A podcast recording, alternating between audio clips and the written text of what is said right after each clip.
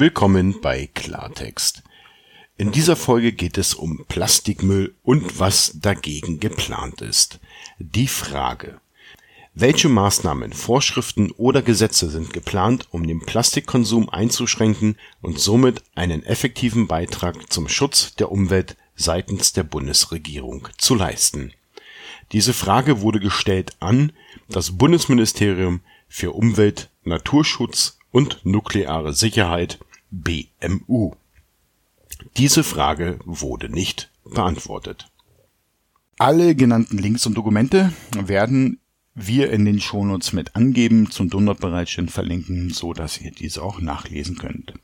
Wenn ihr selber eine Frage stellen wollt, dann könnt ihr das ganz einfach tun. Entweder ihr schreibt eine E-Mail an klartext@ sendekasten.de, den Kasten mit einem C, nicht mit einem K. Oder ihr geht auf sendekasten.de. Dort findet ihr rechts unsere Kontaktbox. Haben wir noch Themen? Da könnt ihr uns gerne die Frage zuwerfen. Wir werfen sie weiter.